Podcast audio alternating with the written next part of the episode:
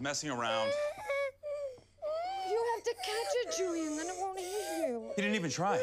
We're wasting our money on baseball.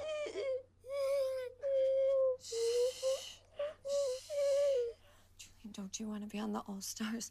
Bob is trying out, and so are Dan and Rastafano. Everyone makes the team. Did you remember to buy me a new toothbrush? Yes. What color? Um, red. It's red. I never had a red toothbrush. Yes, you have. Mommy, I watch Popeye. No, baby. It's a school night. You're a skull! Julian, your mother is not a school. I am Mom. I'm full of classrooms. So many clocks in me. Get to your room. Get out of here. Go, go, go, go. Don't listen to him. If anybody's a school, it's Julian. Bueno, bienvenidos a todas, a todos y a todos a este nuevo podcast, a una semana más, a Señoras Paradiso. Bueno, en este programa eh, de hoy vamos a tratar el cine indie, pero sin antes aclarar qué es el cine indie. Bueno, pues el cine indie o alternativo mm, en realidad no tiene una definición o podemos encasillarlo con algo, eh, porque ha ido cambiando a, lo largo del tiempo, a lo largo de la historia cinematográfica y por ello es muy, muy complicado encasillar a las diferentes películas dentro de, de si es indie o no. Pero a grandes rasgos sería todas aquellas películas que no encajen en la narrativa, en lo visual, en lo conceptual o incluso en la producción del cine mainstream, del cine de Hollywood. Eh, con, bueno, con, esto, con esta explicación también eh, nos gustaría aclarar que somos estudiantes de comunicación audiovisual y pues obviamente aún nos queda mucho por mejorar y recorrer en cuanto a definiciones y en cuanto a conceptos.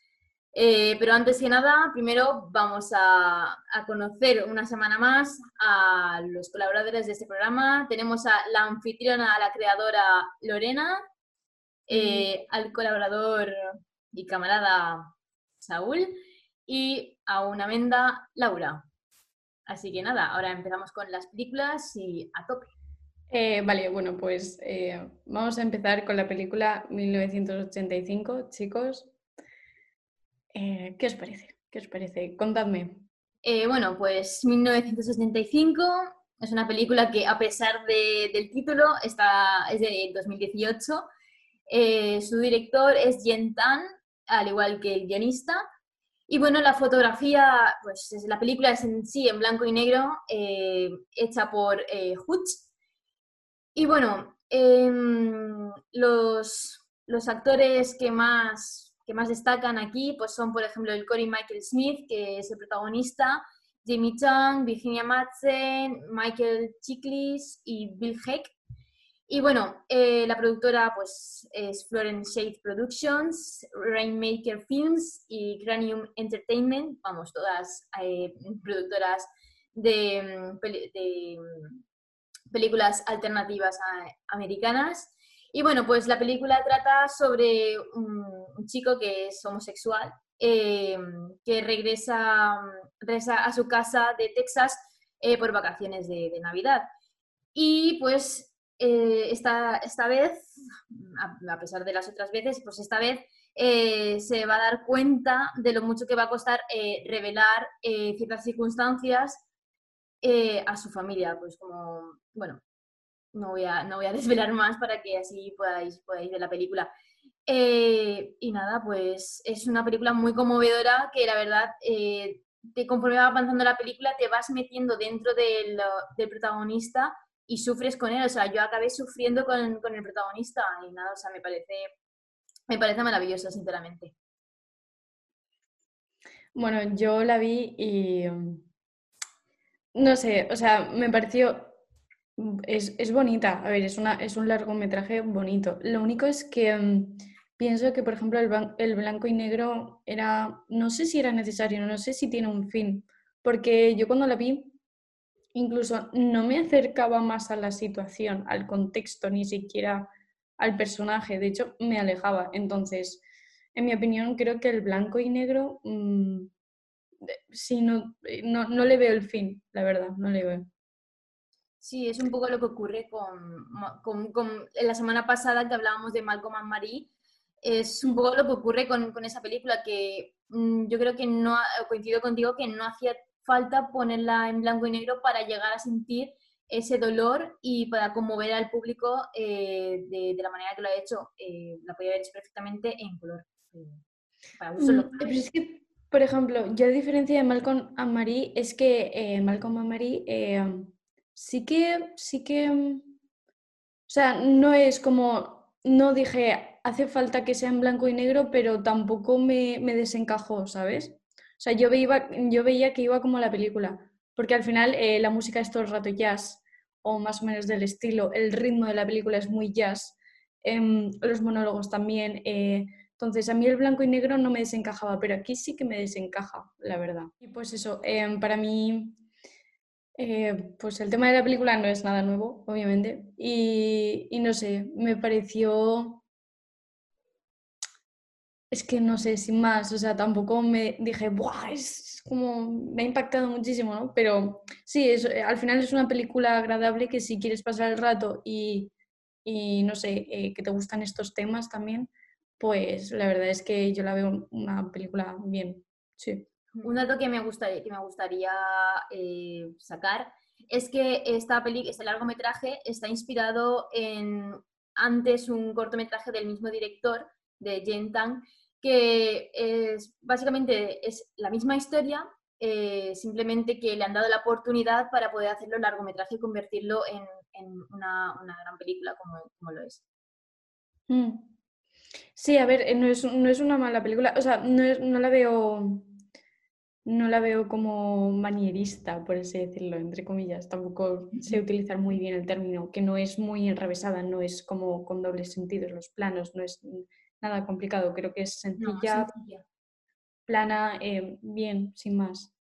Saúl me ha puesto cara rara, en plan, ¿qué estás diciendo? Es que No, no, no, es que simplemente es como tratar de seducir a nuestra audiencia, ¿sabes? Pero poniendo miradas de interesante de... Sí, sí, sobre el cine, efectivamente. Vale, pues simplemente quería decir que me parece una película llana, en plan, sin, ¿sabes? No sé. En fin, que a lo mejor la intención era otra, pero a mí, o sea, yo la vi de esa forma. Yo simplemente te iba a decir como intervención mía flash de esta sección que no puedo intervenir, iba a decir que en plan, llamas a esta película plana y criticas el blanco y negro defendiendo Malcolm Marie. ¿En serio? ¿En serio falsa? Mira que eres una falsa, de verdad. O sea, madre mía, es que madre mía. Fuera de aquí, fuera, abandona la llamada. Vamos a ver. Malcolm Marie es todo y nada. Te aporta mucho y nada. Mientras que esta yo la veo nada y ya está.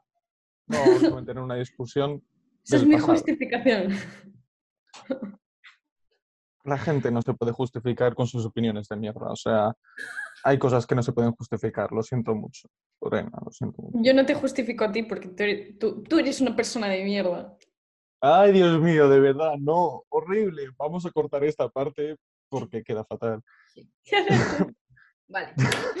Pasamos a otra película eh, que también tiene que ver con la década de los 80, verano del 84, eh, también grabada en el 2018 y esta vez de los directores Anouk Wichel, François Simard y Joan Carl-Wichel.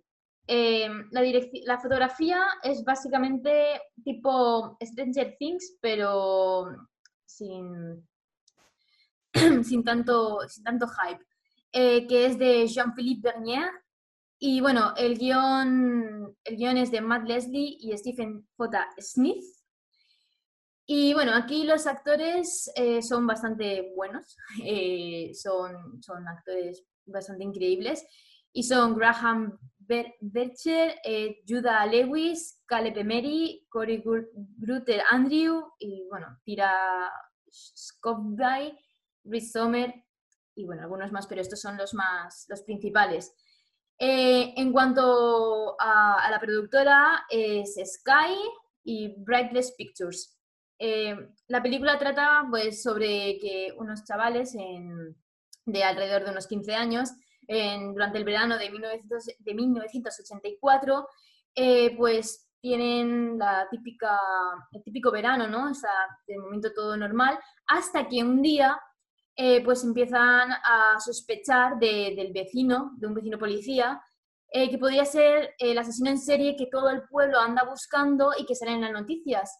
Entonces, eh, el, protagonista y sus tres amigos pues empiezan a indagar, a investigar sobre, el, sobre este policía, sobre qué, qué tiene que ver ¿no? un poco con el pueblo y tal. Y bueno, pues hacen una investigación que, bueno, digamos que acaba un poco, un poco turbio todo. Eh, opiniones. A ver, em, es que, o sea, mm, como que al principio estaba como súper bien, súper guay, o sea, es como decía, wow, pues, en plan, de aquí puede salir algo interesante, pero como que al final me quedé a lo, ¿en serio? En plan, Mm. como que me esperaba mucho más, bueno, no mucho más, sino simplemente más. No sé, yo es que justamente soy muy fan de las películas y las series de asesinos en serie y asesinos, o sea, me va mucho esas cosas. Y mm, he visto mucho de eso, que por cierto, si a alguien también le interesa este tema, hay una serie muy buena que se llama Mindhunter, que, que no han sacado nueva temporada, pero a mí me gustó mucho y es muy realista, está bastante guay. Eh, y me, me la esperaba del estilo esta película, en plan, un poco, no sé, un poco mejor, pero simplemente es como Stranger Things, pero, pero en plan, con asesinatos, en plan, que no sean de, con un asesino en serie y ya Que está. no haya un demogorgon de por medio. Efectivamente, sí. Pues sí, efectivamente. Yo, por ejemplo, eh, no puedo añadir nada más que tenga algo de valor siquiera en mi crítica, que sería que efectivamente yo lo veo más bien como una carta de amor hacia el, el- cine de los 80, la verdad. Eh, la música acompaña un montón, el, synthwave y el uso de los planos y los, los recursos ah, que tenemos visuales, pues efectivamente es todo una carta de amor, pero la verdad yo esperaba un- ah, más pasión, la verdad. Yo, yo me esperaba algo más de pasión. eh, me dejó bastante tibio y pensé, para ver aquí un, romance, decir, oh, qué bonito eh, el cine de los 80, pues me habría visto con Fury. Plan, recomendación eh, para nuestros queridos espectadores sería que se chequearan en YouTube con Fury, que es como los mejores 30 minutos de mi vida, básicamente. Se resume ahí. Tienes vikingos, velociraptores, rayos láser y Hitler. ¿Qué más quieres? Con Fury. De verdad, o sea, lo digo en serio. Eso sí que es una carta pasional a ese, a, a ese momento de nu- nuestra historia del cine. Y-?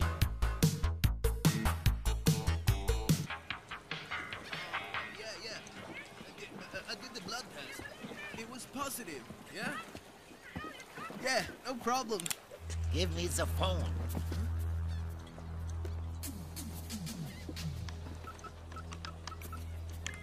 What the hell is this? Chief McNichol speaking. Is this the police? Yeah, this is the police. Crack you!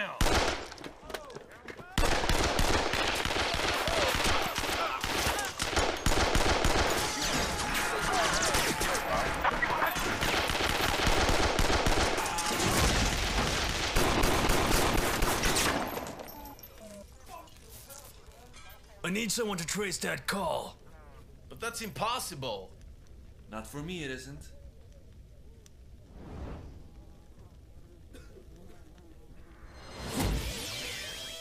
del cine.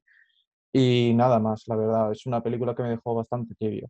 No, Sí, a ver, es que, mm, no sé, creo que mm, diría yo que la parte final es cuando como que tiene más emoción, ¿no? Pues, bueno, por no hacer spoiler, eh, la escena del bosque, Ujú. diría yo que ahí es eh, pues, lo que tú has dicho, que tiene más pasión, más... mm, mm, O sea, ni siquiera en, en ningún momento tiene... Sí, eso es bastante suave. Sí, bastante suave. Y a, a ver, tiene momentos de, de tensión, etcétera, pero como que eso, yo también me, me esperaba más. Y mm, al final es que los 80 se están recuperando en todos los sentidos y creo que, mm, que eso, que esa, esa época es muy alabada en, en general, eh, tanto en la música como en las películas, como en las series, Ujú. todo lo audiovisual, es bastante alabada. Esperemos que no vuelva la coca. Siempre ha estado ahí, amigo. Nunca se fue. Mira, algunas escenas me recuerdan a ET y también mm, me gustaría añadir que en cuanto, a en cuanto a actuaciones y todo eso, la verdad es que eh, los actores están muy bien, o sea, actúan muy bien. Eh, eso, que la película no tiene... mm, Yo en ningún, en ningún momento, personalmente, personalmente en ningún momento estuve en tensión, pero me gustó mucho. Y en cuanto a narrativa, a lo mejor me matáis o algo, o no lo sé, pero diría que al final es como que hacen un tipo, un tipo Fiat o un tipo eh, Deus Ex Machina que se sacan el final un poco así de la manga. A ver, eh, yo por ejemplo me hubiese esper- esperado el final de una manera totalmente diferente a la que, a la que es. Entonces, eh, que hayan hecho lo que han hecho, pues me parece que es un poco como, como que no sabían por dónde tirar, a mí en mi opinión, eh, que no sabían por dónde tirar, entonces han dicho, bueno, pues vamos a hacer esto y a ver, a ver, que está muy bien la película, en general en sí está muy bien y tal, pero mm, lo que me chirría es un poco eso, el, el final. ¿Qué, qué opináis? Ha habido una serie de clímax y anticlímax, los cuales nos han mantenido ahí, que supuesta, o sea, supuestamente nos tendrían que haber mantenido como siempre Sí. atraídos, pero a mí sinceramente hay veces que se me ha hecho bola la película. Sí, Eh, es que se me hacía muy tibia, a veces yo creo que no se la jugaba lo suficiente y que no llegaba al mismo tono fresco y frenético de esos momentos del cine. Porque, por ejemplo, eh, mi defensa, los nazis surfistas deben morir. Otra película que recomiendo, peliculón, pero porque es malísima, porque es malísima. Pero yo sinceramente me lo pasé mejor viendo esa película que esta otra, la verdad. Sí, a ver, es que es lo que dices tú, no sé, como que no se arriesga lo suficiente.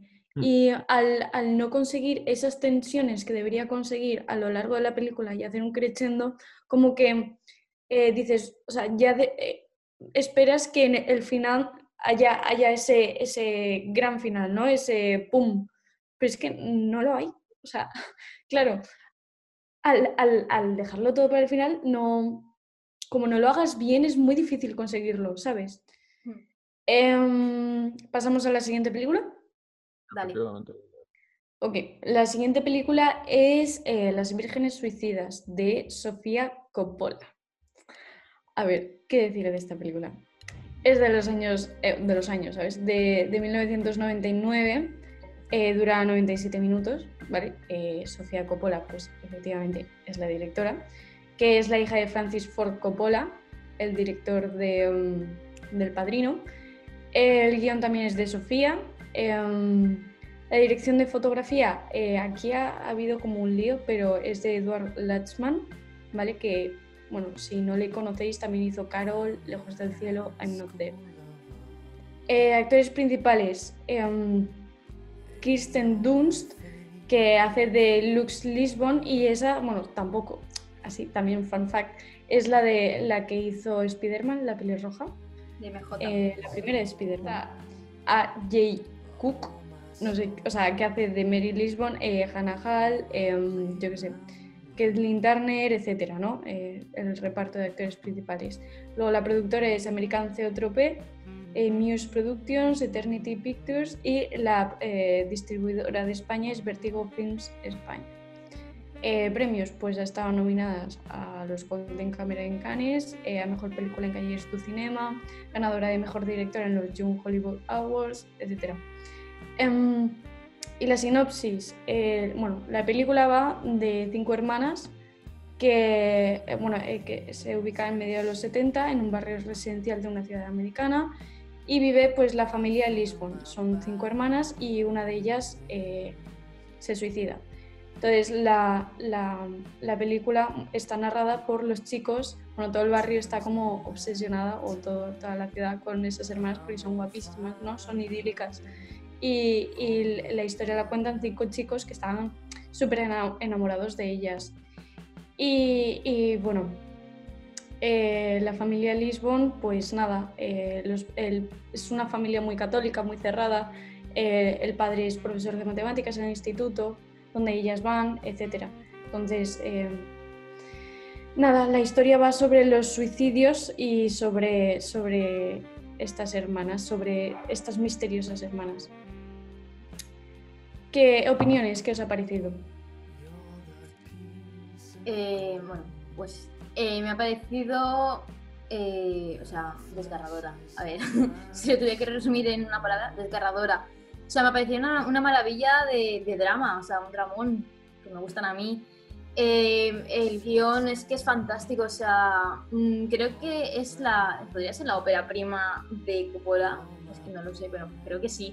Eh, pero vamos, o sea, que, mm, que esta directora, porque es una, es que es una muy buena directora, eh, haga este, este- esta película, o sea, es que me ha fascinado totalmente, o sea, la, vi, la vi anoche gracias a ti, Lorena, y, es que me, encantó, o sea, una, maravilla, simplemente, o sea, desde todo, el guion, lo que he dicho, el guion, los planos, eh, cómo, la manera de contar la, historia y cómo eh, transcurre todo, toda la historia, es que me, parece, no sé, me parece maravilloso. Yo no, si tuviera que poner, es que yo creo que no le pondría ninguna pega, ¿no? No he encontrado ninguna cosa que digas, ostras, pues no, este me ha gustado tal. No, Sí, a, lo mejor es que soy muy básica también, también lo digo, pero, pero no, no he encontrado ninguna y me ha gustado, o sea, todo. Simplemente en conjunto, una tiene como una atmósfera y lo, lo ha envuelto fantástico. Pues yo la verdad, eh, no sé si lo sabíais, pero eh, eh, el padre de Sofía Coppola es director de cine, no sé si lo sabíais. Bueno, fuera bromas.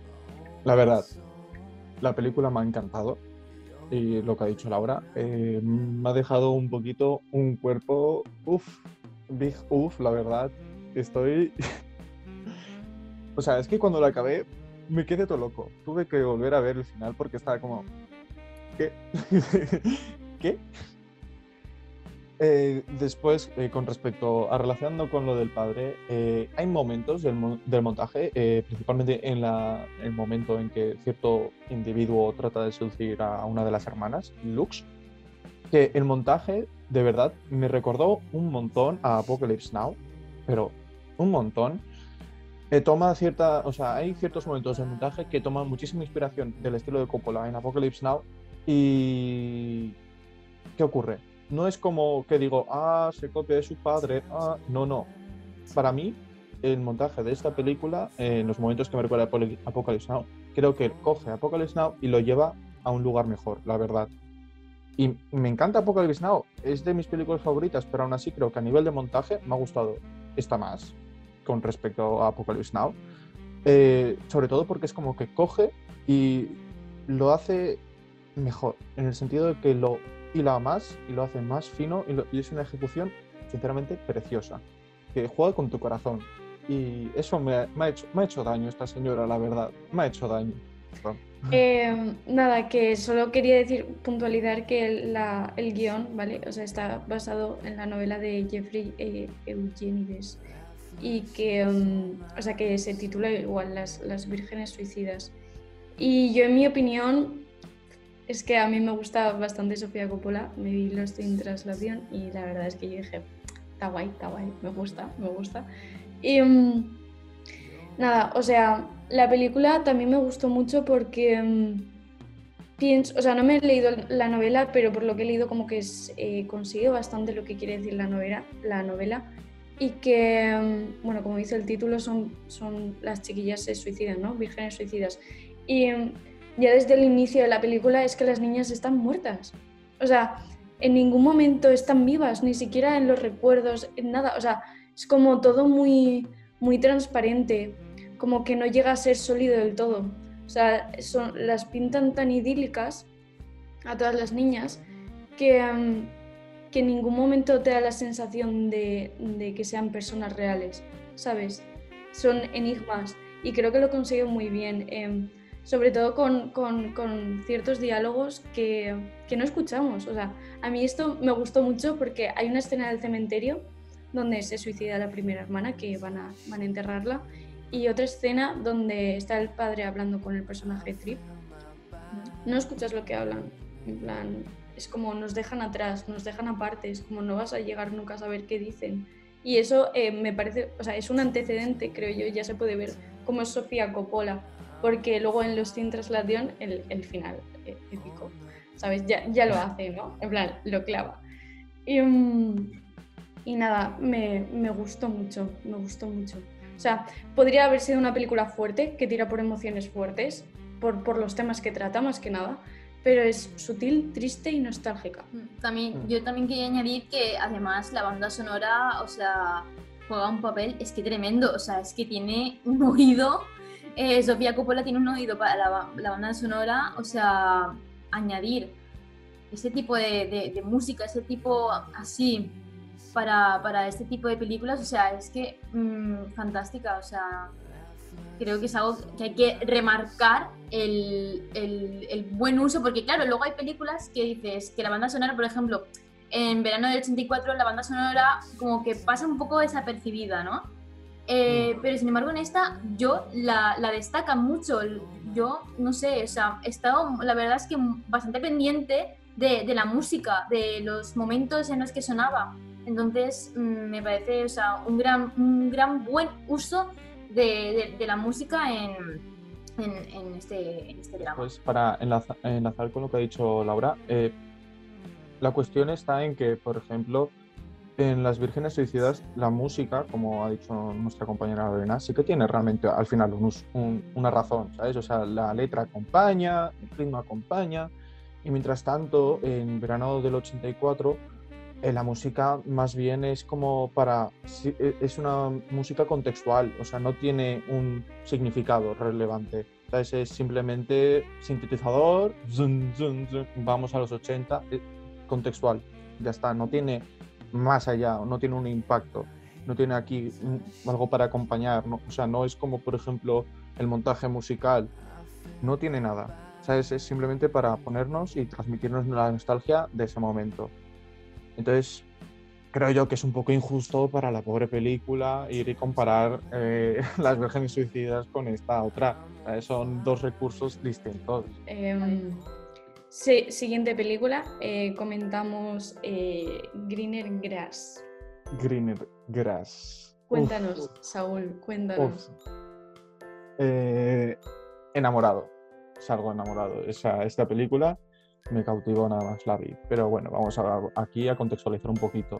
Es una película de 2019, dura hora y media. Eh, la dirección está a cargo de Jocelyn DeBoer, Don Luke y ellas también han escrito el guion. La fotografía corre a cargo de Lowell A. Mayer, la música es de Samuel, Samuel Nobles y bueno, decir que nuestras directoras y guionistas también son las protagonistas. Eh, de destacar de actores, yo destacaría a Emmy Leonards, que soy, o sea, soy muy malo para, para, para los datos, porque se me olvidan los nombres de los personajes y simplemente les pongo los apodos. Entonces tenemos eh, Emmy Leonards como eh, la divorciada, eh, Londale Zeus eh, como el árbitro y Asher Miles como el niño malo. Eh, es mi culpa, lo siento mucho, queridísimo espectador. eh, no sirvo para esto de ser formal. Como demasiado cochonde con las cosas que hago. Bueno, eh, la productora es Gulp Splash Productions, eh, tenéis, y Vanishing Angle. Eh, los premios. Fue, eh, o sea, tiene premio en el Independent Spirit y fue nominada a Mejor Guión Novel. Y bueno, la sinopsis trataría de que básicamente estamos como en una realidad distorsionada. Eh, la gente, todo el mundo lleva aparato, eh, trajes a juego, colores pastel. Parece que estamos atrapados solamente de Wes Anderson. Y bueno, cada familia estamos en una ardua eh, competición para ser aceptados. Y a ver, vengo aquí cargadísimo.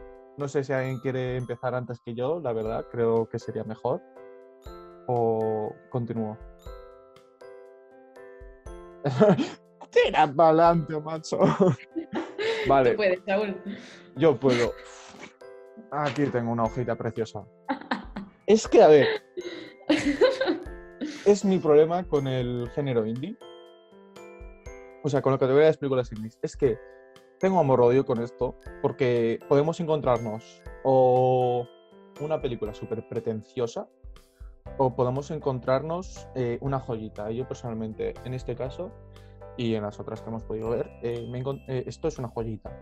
Al igual que las vírgenes suicidas, obviamente no entra en la misma categoría, las vírgenes suicidas también me ha encantado, pero no sé por qué. Esta me gusta más porque soy demasiado tirado al humor, me encanta el humor, el esperpento, literalmente eh, Luces, eh, Luces de Bohemia es mi, es mi libro favorito. Y bueno, vamos a saltar aquí un poquito al, jugo. Tengo un problema con esta película. Ya sé que he dicho maravillas, pero tengo un problema.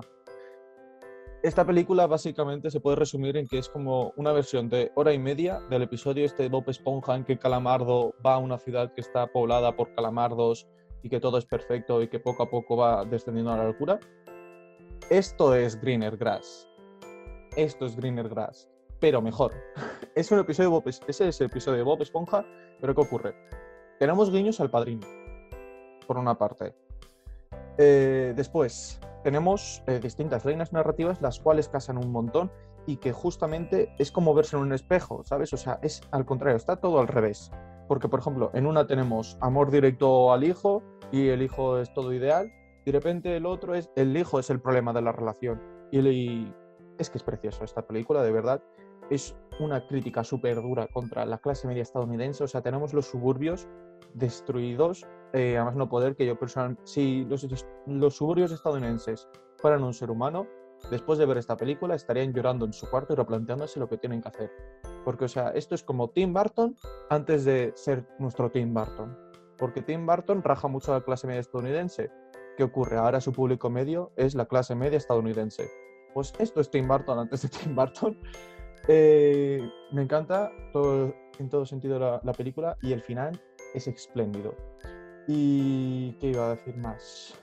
Así, por ejemplo, una escena que a mí me hace muchísima gracia porque tú la destacaste en un audio, Laura. La escena esta en que la mujer come, come calabaza o una zanahoria, no recuerdo bien, y, y lo echa ahí en el potito y se lo da al bebé. Eh, ¿Qué pasa, Lorena? Has puesto ahí una cara. De asco de recordarlo. Sí, Pues a mí me encantó. A mí me encantó. Pero es por esto. Es porque absolutamente todo de esta película funciona. No es como otra película, Pink Flamingos, que la crítica no queda muy clara. Eh, aquí queda muy claro a qué va Deep Kid. Eh, vemos como, por ejemplo, perdón, eh, vemos aquí como, por ejemplo, se parodia un poco el, el uso este de la mercantilización de la no violencia. Vemos como, por ejemplo, la supuesta ética y todo esto de veganos, no sé qué, no sé cuántos, que sí, vale, de acuerdo, tío, yo también soy vegetariano, me, la, me da igual. Eh, vemos el, el consumo este de humanizar un producto y todo esto. Entonces, ¿qué ocurre? Se nos está aquí, se está riendo en nuestra cara. Nuestras queridísimas guionistas están riendo de cómo, por ejemplo, el Estado, eh, aquí, la familia media de Estados Unidos, eh, pretende encontrar como la, eh, la naturalidad y toda esta superficialidad, pero a la vez con una comodidad y con una asquerosidad increíble. Es que ese, ese fragmento en que le da a escupitajo, que parece, es que es horrible, pero es el, es el resumen perfecto, la verdad. Es asqueroso. Esta película es asquerosa y por eso me gusta, en el sentido de que es tan asquerosa que es que es real. Y por eso me ha encantado Greener Grass. Y la amo con todo mi corazón. Y un besazo para estas reinas. Ha sido bastante completo, ¿qué quieres que te diga? Yo creo que ha resumido perfectamente lo que eh, yo estaba pensando, o sea, no sé si Lorena también, pero creo que Saúl ha resumido perfectamente lo que, lo que estábamos pensando de, de la película. Sí, sí. Además, es que, no sé, todas las escenas, eso, o sea, son... A mí lo que más me gustaba, la incomodidad, o sea, es como... De hecho, yo esta película sí que la, la compararía con el verano de- del 84. La compararía en el sentido de que creo que incluso esta, aunque son temas totalmente distintos, creo que consigue mucho mejor esa tensión que pretende Verano del 84 que, el- que la misma película, ¿sabes? Con, con, con, de repente empieza a cerrar los planos, esas caras incómodas. eh, eso, a mí, o sea, yo lo gozaba mucho, estaba incómoda, pero también lo gozaba mucho, plan, con esas partes. Y, y nada, sí, es una crítica en toda regla, o sea, en todo momento, en todo momento dices, ¿qué está pasando aquí? ¿Qué, ¿Por qué hace esto? O sea, no entiendo, ¿sabes? Y en ningún momento te llegas, ni por un segundo llegas a, a sentirte cerca de los personajes. Yo, o sea, claro, la- las historias al, al darle todo el rato la vuelta, en ningún momento te, te sientes cerca de esto me puede pasar a mí, ¿sabes? Sí, yo, yo con la peli, eh, al principio, yo estaba como diciendo, vale, ¿qué estoy viendo? O sea, yo al principio me puse pensando que vería, pues, no sé, no sé, me imaginaba na- para nada lo que, lo que ha, sido la película. Yo los primeros minutos decía, vale, ¿qué estoy viendo? Me descojonaba yo sola porque no sabía qué estaba viendo, no sabía qué pasaba, hasta que poco a poco ya te vas dando cuenta de esto, de que, eh, vale, sí, vale, está criticando a la sociedad esta de decir, que todo es maravilloso, que todo tiene que ser perfecto, la perfección absoluta, que si no eres perfecto es que eres basura. Y claro, es que eh, las, eh, las guionistas, las directoras, es que lo hacen de una forma tan mm, sumamente perfecta, pero a la vez tan surrealista, que dices, wow, es que ayuda. Eh, y eso que has dicho tú de que en ningún momento te sientes identificado con ningún personaje, es que yo creo que básicamente es lo que trataban, o sea, básicamente sí, es lo que trataban de, de, de conseguir estas, estas directoras. Eh, a- bueno, yo sí que tenía algún, no, no, he tenido algún momento no de que me sienta identificada, sino de que a lo mejor em- llegué a empatizar al final con, bueno, no al final, pero casi al final con, con, ostras, espérate, con la que se divorció después. Es que no me acuerdo el nombre, yo tampoco. Con Jill. Sí, soy mala para los nombres también. Eh, pues llegué como a sentirme un poco mal, pero no dije, vale, no, es que buah, soy yo literal, no, eso no. Entonces, eh, eso, me parece una película eh, maravillosamente surrealista, o sea, ha, ha acabado siendo, yo creo que una de mis películas favoritas de lo que llevo de año y a lo mejor incluso se acaba convirtiendo, convirtiendo en una de mis películas favoritas de, de por sí. Y es que, o sea, es que es una maravilla como, como, como critica todo. Mm. Chapó. Sí, o sea, le da muchas vueltas de tuerca a todo, o sea, todo.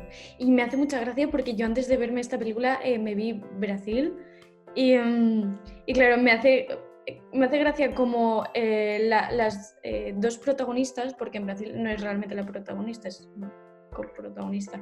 Eh, Jill es la musa y en esta película Jill es como llega incluso a convertirse en la mala por esa pasividad que tiene y ese intento de perfección y ese... Sí, al final es pasividad porque deja que todo el mundo decida por ella. No llega ella a tomar una decisión realmente propia hasta que al final le lleva como a la, a la locura, ¿no? Y yo, para, creo yo, dar carpetazo, o si queréis, que se puede continuar hablando, pero como para puntualizar esta película, a mí lo que más me gusta de esta película es el final, pero voy a decir el final sin ningún tipo de alusión, en plan a lo que sucede, pero lo que más me gusta de esta película, y por eso la amo tanto, plan, mentí, lo siento mucho, el anuncio del potito no es mi parte favorita de la película, soy un fraude, lo siento, eh, todo lo que he dicho antes era basura, he mentido. Es como, por ejemplo, al final obtenemos dos finales, no uno, sino dos, de nuestras queridísimas protagonistas, en cómo, por ejemplo, eh, esta es la realidad de nuestra, de, lo que sería la clase media, de cómo, por ejemplo, o puedes caerte totalmente en la ilusión que es nuestra realidad, eh, de colores pastel, un filtro, que me encanta el filtro ese, el recurso del filtro este que distorsiona un poco, que parece un sueño y que poco a poco va desapareciendo a medida que avanza la película. Eh, bueno, como tenemos la- el final 1, digamos final 1, de que tú caes totalmente rendido al sueño y tienes todo el sueño, abrazas todo este absurdo y este surrealismo de sonrisas falsas que están todo el rato en tensión, que me encanta cómo las, las sonrisas están todo el rato en tensión. Y después el otro final, el, el final de cómo, por ejemplo, eres consciente de la falsedad de todo este surrealismo y todo este absurdo y cómo tú has tratado de materializar otra vez esa realidad replicándola con algún tipo de, excusa tú mismo por tu cuenta para intentar seguir coexistiendo en esta sociedad y seguir teniendo la misma ilusión que tenías antes, pero tú eres consciente de la nueva realidad y tú te das cuenta de que está ocurriendo. Ya sea tu hijo, ya sea un cementerio. Y por eso, y muchísimo más, amo Greener Grass con todo mi corazón. Mm. Sí, ese tirar a pesar de todo, porque al final eh, es como con todo lo que tiene y con todo lo que ha pasado, es como da igual que no sea mi hijo biológico o mi hija biol- biológica, yo me la llevo, ¿sabes? O sea, necesito, necesito poder seguir viviendo con algo, ¿sabes? Entonces, tirar de, de ya de los desesperado. Y, y me hace gracia porque esto me recordó mucho a The Office. Em, yo es que amo The Office. Em, The Office hay un capítulo en el que de repente llega una pava y, y es la jefa. Dicen, ¿por qué? No tenemos por qué obedecerte. Dice, Oh, ya, Dios mío, la que- británica, se me había olvidado. Sí, dice, ya, pero es que estoy, estoy en el despacho del jefe, estoy sentada aquí. ¿Hay alguien aquí? No, estoy yo. Y todos dijeron, ya, pero es que no eres la jefa. Y al final como que iban cediendo, ¿no? En plan, joder, pues que está ahí, es la que está dando órdenes, es la que tal, pues es ella, ¿no? Y mm, ese, ese usurpar porque sí, es como, sí, al final es un poco lo que hace la, la, la rubia, ¿cómo se llamaba? Eh, Liz, Esa. em, habéis tenido suerte que esta vez no, los apuntes no los he hecho después de ver la película y esta vez los he hecho mientras veía la película. pero no, la rubia no es, ¿has dicho Jill? Jill es la protagonista, Claro, yo digo la otra. la del pelo marrón. Lisa. Ah, Lisa, claro, yo decía Lisa. Lisa. Lisa, como de repente por, por celos, etcétera, es como te arrebato prácticamente todo lo que tienes y tú te quedas con lo mío. Porque sí, porque, ¿sabes? Es un- una usurpación que yo creo que retrata un poco eh, la sociedad americana. De yo llego aquí y mm, esto es mío, ya está, Mm. te aguantas. pues sin más dilación pasamos a la siguiente película. Next. Eh, Nos encontramos aquí en 1992 y estamos aquí con Reservoir Dogs. Y por suerte o por desgracia, aquí empieza la carrera de cierto afamado director italo-estadounidense, Quentin Tarantino. Eh, su primer largometraje, una película que la verdad de mis favoritas de este director, de este director, no digo que es de mis favoritas, ahí ahí. Eh, la dirección fotográfica corre a cargo de Andrzej Sekula. Eh, la música, varios, es decir, tenemos eh, canciones contemporáneas, clásicos.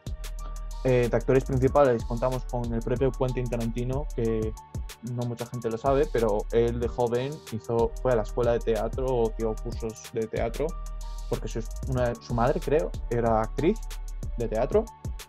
Eh, contamos con Tim Roth, Harvey Keitel, Chris Penn, Steve Buscemi y de Edward Bunker, creo yo que son los papeles a destacar. La productora es Life Entertainment y Dog Eat Dog Productions.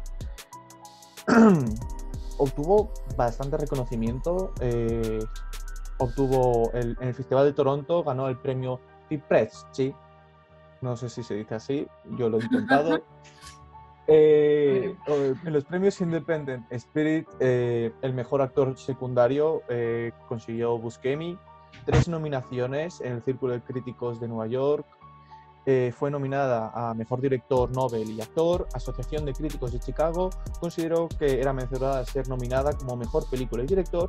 Y finalmente en el Festival de Sitges, Mejor Director y Mejor Guión. La sinopsis, eh, bueno, no iba, a decir todo el mundo ha visto Reservoir Dogs, pero hago la sinopsis aún así, por si acaso, por si tú, queridísimo espectador, estás despistado o despistada. Bueno, eh, es una banda organizada que es contratada para atracar una empresa y llevarse unos diamantes. Sin embargo, antes de que suene la alarma, la policía ya está ahí. Un miembro de la banda es un traidor que ha vendido a la gente porque era un infiltrado de la policía. ¿Quién será? ¿Quién será? El tiempo lo dirá. Bueno, pues eh, sobre Re- Reservoir Dogs, debo decir que para bueno que la ópera prima de Quentin Tarantino eh, es de las mejores que, tiene este director junto a eh, Kill Bill volumen 1 y volumen 2, ¿no? Está Malditos Bastardos y Django. O sea, estas cuatro películas yo creo que las pondría como el, el sumum de, de- de la carrera de Quentin Tarantino. Eh, y ya desde, también quiero decir que ya desde, desde esta primera película ya se nota eh, el, el cine, el cine de autor, ¿no? Se nota eh, la, la forma de que tiene de grabar Quentin Tarantino que es mm, como muy, muy característica suya, muy propia. Y también el... el perdón. Y también no el. que me ha hecho gracia verte bostezar.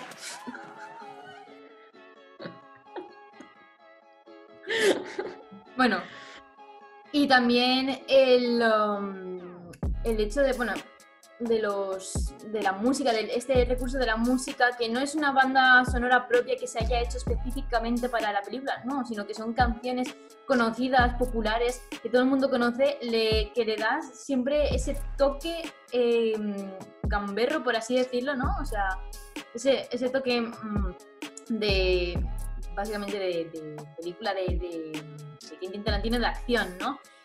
Eh, el guion me parece magnífico, o sea, la película en sí es que es una obra de arte, para mí, personalmente, y el, el director de fotografía también es el mismo que, por ejemplo, el de Pulp Fiction, o sea, que eh, Tarantino lleva trabajando de- con él desde sus inicios. Y como no, esos planos de maletero de coche, esos planos también disparando y tal, es que son, son únicos de él y como estudiante de comunicación audiovisual- eh, me gustan. Sí, es que no sé, es que no puedo decir, a ver, no puedo decir nada malo porque me gusta. Em, yo decir que, bueno, sí, también me ha gustado. Me he reído porque yo con el final he dicho, qué absurdo todo. Em, eso, me he reído.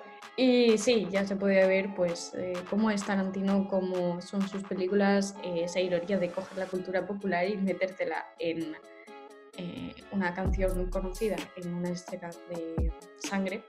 Y, mm, y nada, eso. Eh, hay, hay una escena que, que me gusta mucho que yo dije, "Ah". en plan, que mm, eh, coge y, y aparta la cámara justamente cuando, bueno, cuando le está corta, uno de ellos le corta la oreja a otro, ¿no?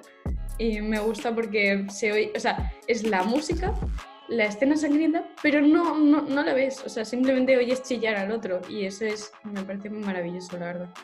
Y, mm, y nada, em, sí, o sea, qué decir, es Tarantino, eh, gusta, gusta, a todo el mundo le gusta, por, eh, eso, porque lo hace todo muy gamberro, lo hace sangriento y a la gente le gusta la sangre, hay que decirlo. Y mm, poco más. Pues sí, efectivamente, la verdad es que la escena esta de la oreja es memorable, para qué mentir. Eh, porque, por ejemplo, recuerda un montón a la escena de Public Enemy de 1931, si mal no recuerdo las fechas, en como por ejemplo nuestro protagonista en una lucha desafiante final eh, se enfrenta a la muerte y en lugar del director en ese momento enseñarlos una violencia súper gore simplemente utiliza el sonido, pone metralletas y gente gritando y tú ya mismo en tu propia mente te, haces la lucha, tú mismo ya te creas ahí en los efectos especiales y de todo, o sea, te haces aquí, te ahorras un par de dólares y encima te quedas ahí como, ¡fua, mira, qué bueno que soy! No te he enseñado, tú mismo te he guiado hasta este punto. Pero bueno, aquí, eh, dejando coñas de lado, eh, efectivamente me recuerda a Pablo Enemy en ese aspecto, porque tú mismo te imaginas el horror que es el, el cortar la oreja. Y la verdad, esta película me encanta. El final es espectacular, en mi opinión. A mí lo que- de lo- las cosas que más me gusta de Tarantino son los finales, porque se acaba por fin la película. Em, No, no, está bien, está bien. A mí me gusta Tarantino, ¿sabes? Estoy de comunicación audiovisual, es mi obligación moral.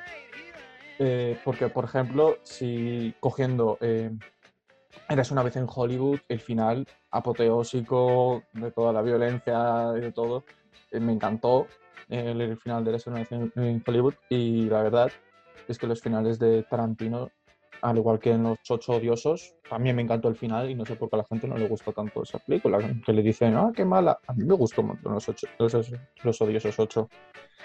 Y como destacar de la película, yo la verdad diría el, pap el papelazo que se marca el señor Naranja. Eh, Papelazo, o sea, papelazo. el- un actorazo. Besito en su frente. Besito en su frente, de verdad.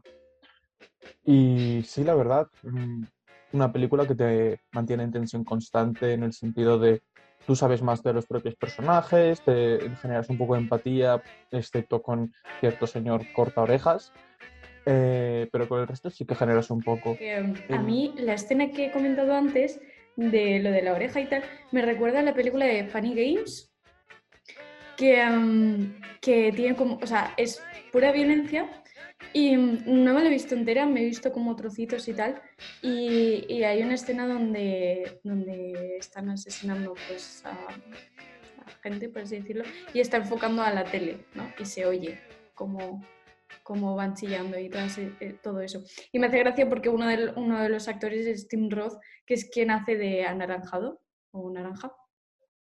Señor Naranja. Y, y eso. Y nada. Soy muy fan de los facts, ¿vale? Fun fact. y, y pues pasamos ya a la siguiente y última película, Pink Flamingos. Nos hemos dejado esta, esta película para el final porque... ¡Qué telita! Em, es lo más trash que te puedes encontrar, es lo más... Puta basura. esto, esto se corta un pi. Em, y pues nada, em, eh, vamos a comentarla, vamos a comentarla. Es una película de 1972 dirigida por John Waters, que también ha dirigido Cry, eh, Baby. Sale Johnny mucha gente a lo mejor conoce de esa película. Eh, el director de fotografía es John Waters, el guionista es John Waters, y es una película que se habrá hecho con 200 euros y ya está. Eh, actores principales, Divine, que es la estrella, eh, David Lockery, eh, Nick Stoll, eh, Danny Mills, eh, Vivian, eh, etc. La productora es Dreamland. Premios y nominaciones las desconozco porque he estado buscando y las desconozco. Um, porque no he encontrado. Y, y vamos, vamos a la sinopsis. Em, la voy a leer tal cual porque me parece una sinopsis bastante em, certera y yo no sabría decirlo de otra forma. La verdad, no sé cómo describir esa película, así que procedo a leer. Eh, Babs Johnson, Divine, eh, una guarra que vive con su gorda madre y su hijo en una caravana, acaba de ser nombrada la persona más inmunda del mundo por un periódico local.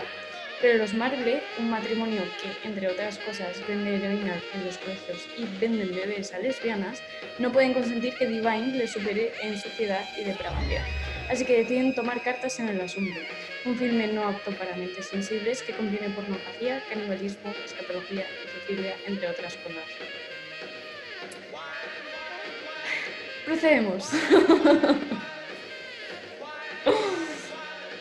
Es una película, a mí personalmente, me ha gustado. A ver, es que, a ver, a lo mejor solo me mata, pero me ha parecido una basurilla.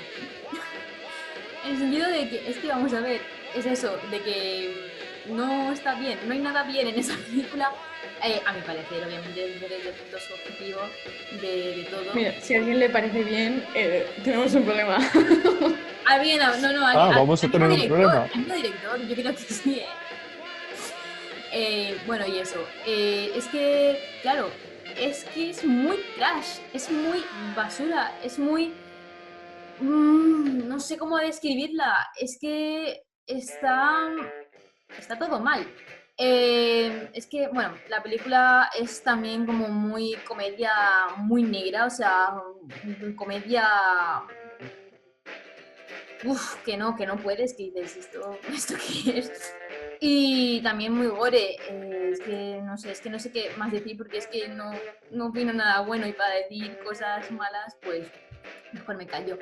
Eh, pero eso, y un fan fact que estos que le gustan a Lorena, que ha dicho que la película que se ha grabado con 200 euros, bueno, pues resulta que la película se ha grabado con 100 mil dólares, no, perdón, 10 mil dólares y se recaudaron nada más y nada menos que 6 millones. O sea, para ser una mierda se ha recaudado un montón. Es que me parece, no, me parece además como un... A lo mejor la comparación que voy a hacer, bueno, no sé si habéis visto The Room. La peli Sí. está malísima, malísima, malísima. Sí. Me parece que es del mismo palo. En plan, peli malísima. em, bueno, no sé, es que claro, hay una película que también se llama The Room, pero no sé si es del mismo, no, no es del mismo y no es del mismo director. Es que hay dos películas que se llaman The En Room. plan, hablamos de Room, de la de Oh, hi Marco. Sí, eh, de esa. este- sí. Ah, vale, pues a mi parecer me parece esa, me parecen malísimas. A ver. Yo me he visto de Room y no podemos decir que es del mismo palo para nada. Para Ay, nada. no, me refiero, ay, me O refiero sea, a a ver, entiendo que te refieres de- de que es mala y que con, con muy poco consigue ahí a tope. Sí, eh, pero yo, por ejemplo, si la tuviera que comparar, la compararía con, la compararía con A Serbian Ah. Eh, wow, esa película no la recomiendo a nadie. A nadie. De verdad. eh, no. Me la recomendaron justo ayer, en plan cuando comenté. eh, ¿A Serbian que Film? había- Sí, me, me la han recomendado. O sea, en plan, Cancela la amistad con esa persona, de verdad, te odia esa persona en secreto. Eh, eh, recomendar, de decirme, eh, porque leí ta- le leí también la sinopsis y me dijo, tal, me recuerda mucho a esta película. Me dijo a Serbian Film. Es que es malísima, o sea, es que es verdad, sí, eh, sé que es verdad lo que has dicho tú, Saúl, que si hay que comparar eh, dos películas, se, compara- se compararía con, con esa, es que, madre mía, no me, no me acordaba ni siquiera que la había visto. Fíjate que lo ha borrado de mi mente, lo mala que es, que lo más probable es que haga lo mismo con esta.